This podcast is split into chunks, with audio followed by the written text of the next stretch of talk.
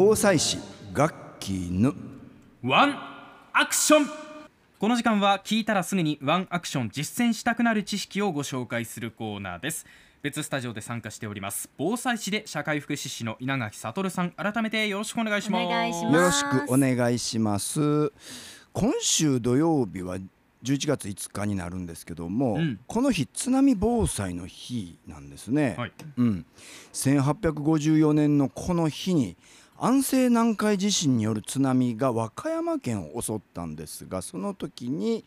稲むらの日というね逸話ができたんですね。稲村の日、うん。はい。この津波が来来るぞということを知らせるためにわざとこのね火をつけて逃がしたみたいなそんなお話だったと思うんですけどもね、まあ、その逸話がまあこうね1 11月5日にあったということで津波防災の日となってるんですけども今日はこの、えー津波防災の日にちなんで自宅でできる5分間津波避難訓練特に訓練に参加することが難しい方に、えーお家でできる避難訓練というものをお伝えしたいと思います。はいうん、この11月5日津波防災の日ということで全国でねあの地震津波防災訓練が行われるんですね。まずはこの、えー津波防災訓練について少しお知らせしたいと思います。那覇市では3年ぶりに総合防災訓練を行うことになりました。11月5日にあるんですね、はい。朝から、えー行われます、えー。うん、午前中は波の上ビーチ若狭地区曙地区具志地区そして京原京原地区で、まあ、訓練が行われます、参加自由なんですね。そのうち曙地区のことを少しお伝えしたいと思います、はい。10時半に曙小学校のピロティに集まっていただいて、まあ、まとまってその後避難場所を確認しようということになってますね、うん。うん、実は曙小学校としての津波避難訓練今日あるんですね、あそうですか、うん、番組終了後に僕も駆けつけてですねえー子どもたちに防災授業をすることになってるんですけども、はいはい。うん、11月5日は曙地域の訓練を行います、うん。うん。11時10時半にまあ学校に集まって11時からですね、えー実際に避難を開始しながらですね2つの場所を確認をするということをね予定されてますね。あ。これなんか稲垣さん、うん。具体的にどのくらいのクラスの地震が来てとかっていうところから想定されてるんですか？そうまああのー緊急避難災害緊急速報エリアメールメールがね流れたりとかですね、え防災行政無線が流れたりということでまずは逃げましょうということなんですね、うん。だからまあ具体的にどれぐらいというようなことはそこまではあの案内の方では入ってなかったですけども。そうですか、はい。うん。ですねでこの時2つの場所をね確認をする。1つはですね津波避難ビル指定されている UFO タワーって知ってますかね？UFO タワー？あけぼのに行けばあああれかみたいな。あ、あけぼのタワーって言われたらそういわゆるあけぼのタワーですね。上がなんか展望台じゃないけど、そうそう。UFO のなんか基地みたいになってるそうろですよね。だから UFO タワーって言われてるんですよね。ああ、はいはいはい。上は実はねあの船舶をこのね監視をするようなね船舶航行を全部見渡しながらですね、えーコントロールしているそういうセンターになってるようなんですけどもそこにまあ避難体験できるということなんですね、うんはいもちろん階段エレベーター使えないという前提なんで階段で上がるというえー結構過酷ではあるんあれ結構高いところにありますよねそう。ですねだから、まあ、一番上まで行くかどうかは別として、まあ、うんそこまで行ってみようということですね。はい。でその後曙小学校の屋上に行って、まあ、そこで私が少しまたお話をしますというようなそんなことになってますうんうね。ん午後は、まあ、こうした各地域が13時30分に天日小学校に集まってえ指定避難所での運営訓練をやるということですね。あ。そうなんだ、うん今週のね牧作やってるとこですね小学校。あそうそうそう。まさに天日小学校のね牧作やってますけどね、ええまあ、今週は天日小学校の週ということになりますよね。うんでこの時電気自動車からの給電訓練とかペット同行避難訓練とかをまあやるということで参加自由なんでねぜひ皆さん避難体験だけじゃなくって避難所運営なので支援体験としてもね駆けつけていただけたらと思いますね。あはいうんということで、まあえー今、えー那覇市総合防災訓練11月5日にの件についてお知らせをしましたけども同時にこの避難訓練に行けなかった場合にですね各家庭でやっていただきたい。特に、えーまあ、移動が困難な方なんかはですねぜひぜひ避難訓練に参加できなくてもですねこれならできるということでやっていただきたい。お家でやっていただきたい。5分間津波、えー避難訓練というのをねお伝えしたいと思います。実は東日本大震災の被災地にこの11年間で178回僕は訪れていろんな方にねお話を伺ってきて随分学ばせていただいたんですけども、まあ、そこで見えてきたことをちょっと実践してもらおうと思って沖縄に伝えてるんですね。はいうん、でその東日本大震災の被災地、えー鎌田アナもねあの経験されました、うんうんえー東北の沿岸部各地ですよね。はいここで皆さんがおっしゃった話の中に、まあ、多くの人が逃げながら移動が遅い高齢者らを追い越すために手を引いて逃げたというんですね。うんうん、で中には限界前にいてこのどうしていいのかわからなくなっている高齢者の手を引っ張っていたケースも多かったですね。はい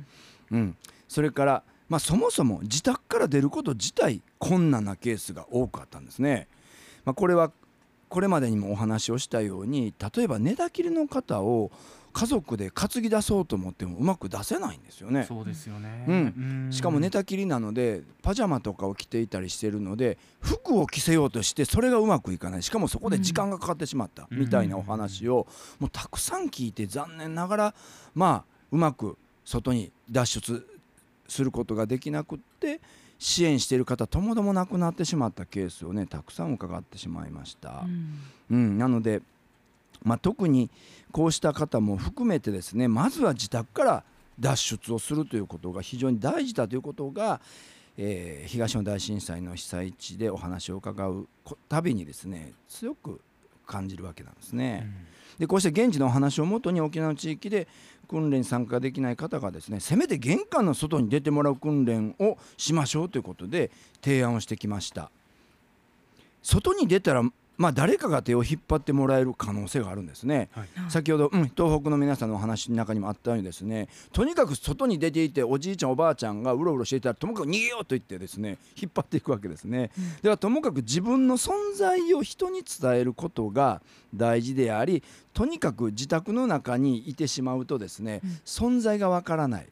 ですよね。そして逃げ遅れる、だから、えーまずは脱出をする。そのためには玄関の外に出るような訓練しましょうということですね。はい。同時に助けに来た人が家に入って探す時間。これがロスタイムになるんですけどもこれをまあ減らすことができますよね。うん、なんか支援をしながらですね支援をしたがために亡くなった方もたくさんおられるその人たちの数をできるだけ減らすということにもつながるのでまずは玄関の外に1分以内で脱出をしていただきたいんですね。はいまあ、5分での、えー避難体験ですね、えー5分間津波避難訓練というふうに言ってますけどもまず1分以内で玄関の外に出ることを目標に逃げてみてください。で残り4分で外に出るまでどれぐらい時間がかかったかということともし地震があった時に玄関に出るまでに倒れそうなものはないかつまり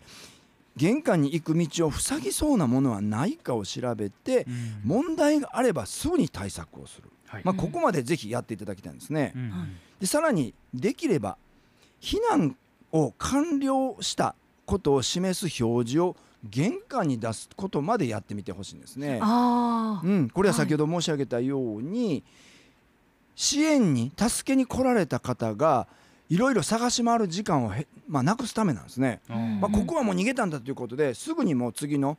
あの支援が必要な方のところに、まあ、行けるようなことにもつながるということですね。うんまあ、こうしたことをぜひぜひやっていただきたい。1分以内で、えー玄関外に出る。そして残り4分で、えーどれぐらいの時間が脱出までかかったか、えー時間があった、え地震があった時に玄関に出るまでに倒れそうなものはないかをね調べていただくということなんですけども、はい。これまでまあ自治会と連携してやったこともあるんですね。で、うん面白かったすごくこれはいいなと思ったケースがですね浦添市の内間自治会で以前行ったケースなんですけども自治会の皆さんや社会福祉協議会のメンバーとともに中学生がね玄関で控えてくれたんですね。うんで地域で中学生が待ってくれていると地域の中学生が待ってるとと皆さんやっぱり喜んで出ようとするわわけなんですね。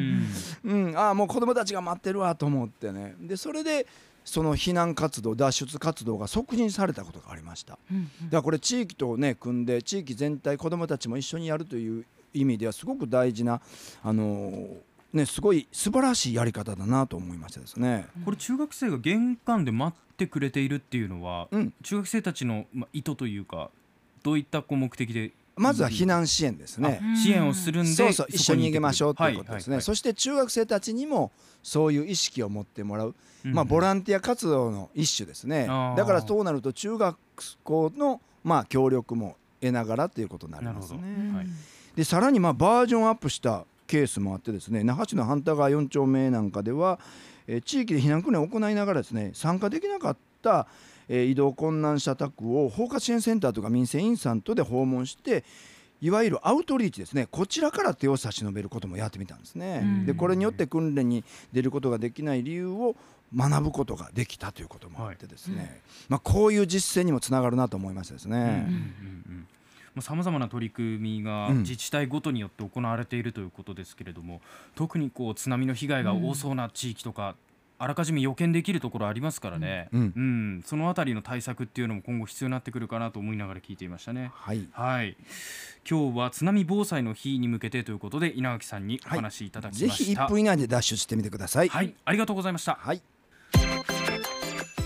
アップのポッドキャストを最後までお聞きいただきありがとうございました。生放送は平日朝7時から FM921 AM738 RBC ハイラジオ県外からはラジコですお楽しみください。